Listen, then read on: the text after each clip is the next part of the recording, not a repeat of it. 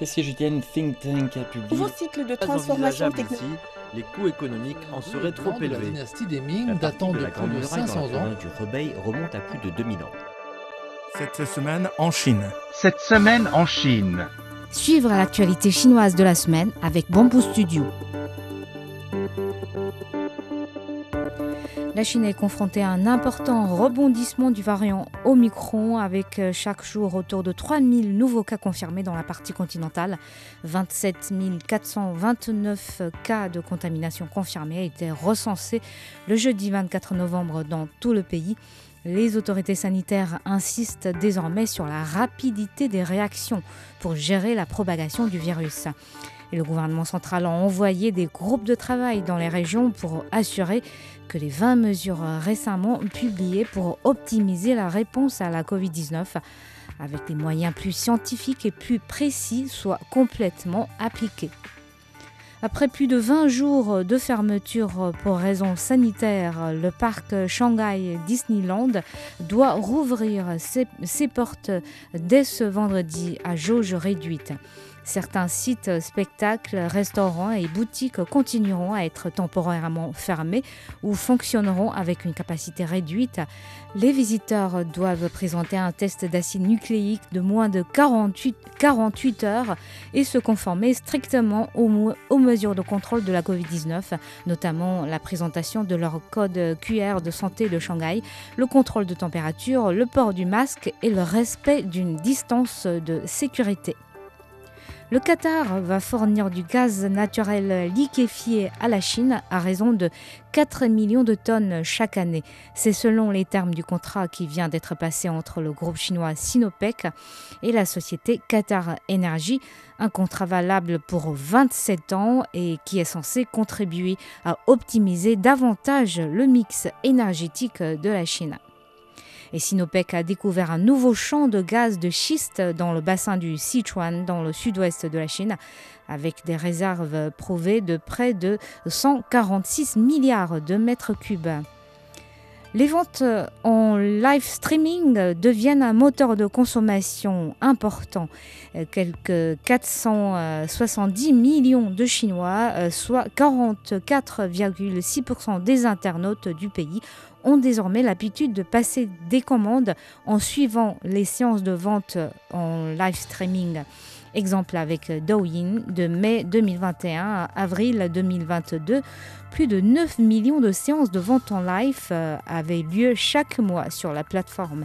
10 milliards d'articles ont été vendus ainsi durant cette période. Ces chiffres ressortent d'une dernière étude du Conseil chinois pour la promotion du commerce international. Beijing, Shenzhen et Shanghai restent les trois villes les plus attrayantes pour les jeunes demandeurs d'emploi. C'est ce que révèle la dernière enquête réalisée par Zhaoping, un leader en ressources humaines en Chine. L'enquête a été réalisée auprès des populations nées entre 1995 et 2009, euh, qui représentaient en 2020 20,7% de la population active chinoise. Et la moitié de ces jeunes demandeurs d'emploi font partie de la population flottante, c'est-à-dire qu'ils ne travaillent pas dans la ville où est établie leur famille. 24% de ces jeunes travaillent dans l'informatique. Tencent continue de modifier sa stratégie d'investissement suite à son retrait de la plateforme d'e-commerce JD.com. Il vient de se désabonner de Meituan, première plateforme chinoise de livraison de repas. Tencent a annoncé céder euh, sous forme de dividendes ses 144 milliards de yuan d'actions, soit près de 15% de la valeur boursière de Meituan, à ses propres actionnaires. Toutefois, Tencent a promis de maintenir son partenariat avec le numéro 1 de la livraison de repas. Cette rupture amicale initiée par Tencent a pour objectif de éviter un tumulte boursier chez Meituan et de récompenser ses propres actionnaires pour leur fidélité. Le géant numérique semble miser désormais davantage sur la technologie dure que sur les startups. Le ministère du Commerce euh, s'est engagé jeudi à mieux aider les multinationales à investir dans le secteur manufacturier chinois. Le ministère a récemment annoncé 15 mesures visant à encourager les investissements étrangers dans ce secteur. Les entreprises étrangères établies en Chine bénéficieront désormais du traitement national et de plus de soutien financier de la part des autorités chinoises. Le nouveau catalogue des industries où les investissements étrangers seront encouragés compte 1474 secteurs, soit une augmentation de près de 20% par rapport à celui de 2020. Kwafu 1, le satellite d'exploration solaire, a transmis sa première image du Soleil depuis qu'il a été mis en orbite en octobre. Il s'agit d'une image au rayon X euh, des éruptions solaires survenues à 1 heure euh, temps universel le 11 novembre 2022. Bien qu'encore en période de test, l'effet d'imagerie est excellent, permettant d'identifier des détails éruptifs et de la structure fine du Soleil. Kwafu 1 a été lancé à bord d'une fusée euh, porteuse longue marche 2D euh, le 9 octobre depuis le centre de lancement de satellites de Jiuquan dans le nord-ouest de la Chine.